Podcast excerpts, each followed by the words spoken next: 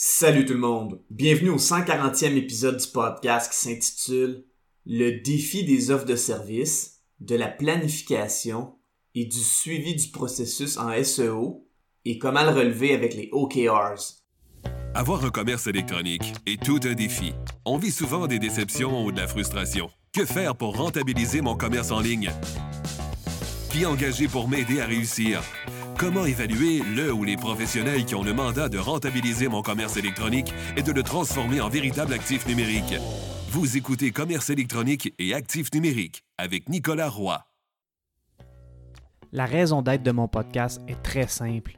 C'est d'aider les propriétaires de commerce électronique à comprendre, contrôler et posséder leur commerce électronique et les composantes qui l'entourent parce que je crois sincèrement que c'est la meilleure manière de rentabiliser à court terme et de se bâtir des actifs numériques qui prennent de la valeur à long terme.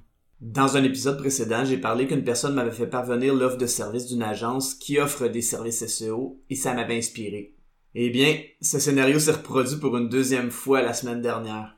Un client potentiel m'a envoyé l'offre de service SEO qu'il avait reçue d'un compétiteur différent puisqu'il y a différentes manières de faire du SEO et que Google ne donne pas la recette explicitement aux professionnels, ça fait en sorte que les offres de services peuvent être différentes et ça peut être un défi de bien comprendre. Dans cet épisode, je vais raconter cette histoire et je vais l'utiliser pour expliquer comment clarifier certaines attentes dans un processus SEO.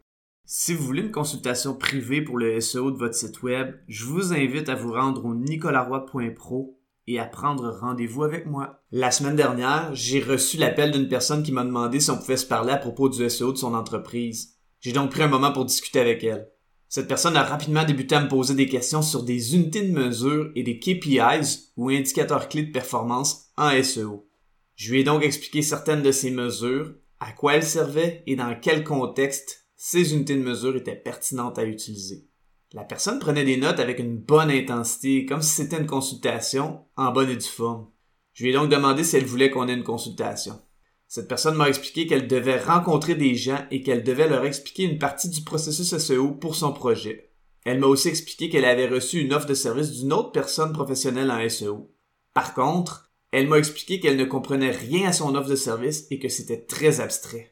J'ai expliqué à cette personne que faire une offre de service en SEO nécessite de montrer le plan d'intervention et de le simplifier pour que ce soit compréhensible, mais que malgré tout, ça peut sembler abstrait pour la personne qui le reçoit. J'ai un peu le même défi. J'ai même expliqué à cette personne qu'en ce qui me concerne, dans la majorité des cas, je prends rendez-vous avec ma clientèle pour présenter et expliquer les livrables pour que ce soit plus clair et pour gérer les attentes face aux résultats en fonction des livrables et de la compétition. Je place même un court épisode de podcast pour chaque livrable pour que la personne puisse s'y référer si elle veut avoir un aide-mémoire après la présentation. La personne m'a dit qu'elle était très autodidacte et donc qu'elle voulait s'impliquer dans le processus SEO. Je lui ai dit que c'était parfait parce que mes deux types de clientèle préférées sont celles qui me donnent carte blanche, ou presque, en se fiant aux résultats, ou celles qui veulent comprendre avec la consultation et s'impliquer. Parfois, ceux et celles qui veulent comprendre et s'impliquer vont tranquillement s'impliquer de moins en moins parce que leur confiance augmente et qu'ils voient les résultats SEO qui les rendent plus occupés ailleurs dans l'entreprise. Cette personne m'a dit qu'elle voulait m'envoyer l'offre de service du compétiteur non pas pour le prix, quoique je l'ai vu, mais pour voir si c'était abstrait ou concret.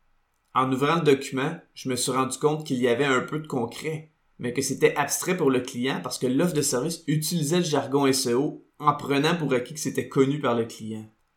De son côté, le client voulait seulement comprendre le processus SEO et les questions sur les unités de mesure qu'il me posait étaient une manière de suivre et de comprendre comment faire du progrès en SEO avec des actions concrètes pour améliorer ces unités de mesure.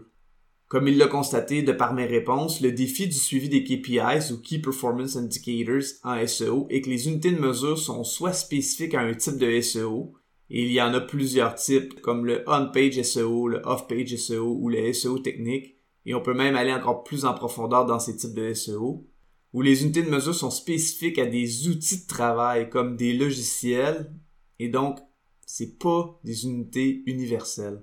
Avec ce constat, la personne était un peu déçue. Elle m'a demandé si le suivi du SEO se faisait seulement par les résultats de recherche, les fameux rankings, ou par l'argent fait par le SEO. Ça, c'est une excellente question. Parce que dans les faits, le projet de cette personne était particulier et les besoins SEO de ce projet étaient particuliers. J'ai donc répondu à cette personne que la réponse était non, mais qu'en SEO, il y avait un plus gros travail à faire en amont avant de débuter le processus. J'ai dit à cette personne que pour son projet, mais c'est valide aussi pour plusieurs autres projets en SEO, il serait plus intéressant de créer des OKRs. Les OKRs, c'est l'acronyme anglais de Objective Key Results. J'ai appris le concept des OKRs il y a trois ans de ça quand j'ai lu le livre Measure What Matters de John Doerr. C'est un excellent livre que je recommande aux gens qui ont des objectifs audacieux, comme les gens en affaires. Je vais placer le lien de ce livre dans les notes de l'épisode. Les OKRs, ça consiste à se fixer un objectif audacieux et ensuite à se fixer des key results ou résultats clés. Les résultats clés sont des résultats que l'on doit avoir pour atteindre l'objectif. Habituellement, un OKR ou Objective Key Result comprend un objectif qui est soutenu par deux à six résultats clés. Ce qu'il faut savoir est que quand tous les résultats clés du OKR sont atteints, l'objectif est atteint. Évidemment, chaque résultat clé va nécessiter plusieurs actions pour les atteindre.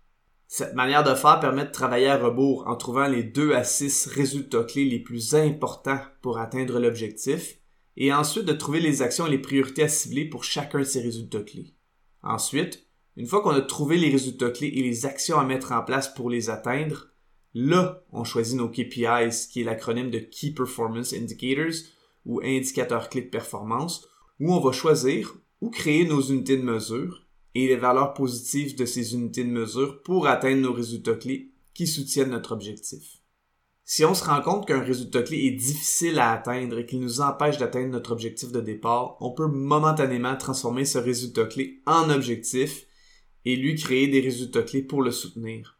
Ce faisant, on risque de devoir créer de nouveaux KPIs avec de nouvelles unités de mesure pour mesurer l'efficacité des résultats clés qui supportent ce nouvel objectif.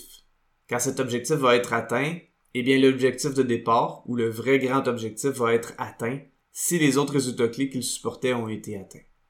Quand j'ai expliqué le concept de OKR au client et que je lui ai dit que les KPI seraient peut-être des résultats avec des unités de mesure qu'on va choisir ou inventer ensemble, il semblait très emballé. Il faut aussi savoir que lorsqu'on envisage un projet avec les OKRs, ce projet devient unique et donc difficile à comparer. Pourtant, quand on regarde des offres de services, on doit faire des comparaisons. En ce qui me concerne, je crois que la clarté est ce qu'il y a de plus important, autant pour le prestataire du service que pour le client. Mais en SEO, c'est pas toujours évident. C'est tout pour cette semaine. Si vous avez apprécié, je vous invite fortement à me laisser un avis sur la plateforme sur laquelle vous écoutez le podcast ou de partager avec un collègue ou une connaissance. Au plaisir de se revoir prochainement.